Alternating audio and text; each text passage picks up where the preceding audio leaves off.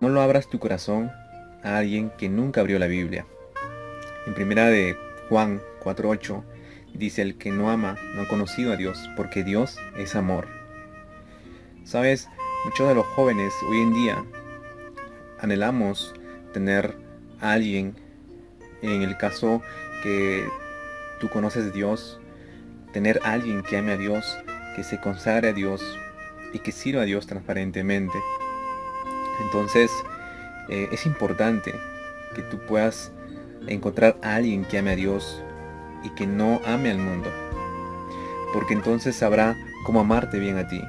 Porque el amor de Dios no es un sentimiento, son acciones y hechos para un compromiso serio. No lo abras tu corazón a alguien que no abre la Biblia para conocer a Dios.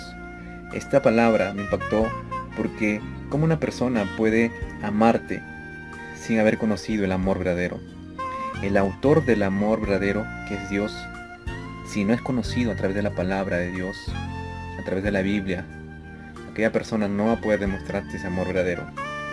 Y sabes, eh, una persona que ama a Dios no te va a amar como el mundo lo hace. Porque, ¿qué te hace pensar aquella persona que te empujará más a Dios y orar mucho menos si no conoce el amor verdadero. Entonces, si tú anhelas en tus planes más adelante conocer a una persona, obra bastante y si tienes a esa persona a tu lado y si estás conociéndolo es una persona que te motiva a amar más a Dios, lucha.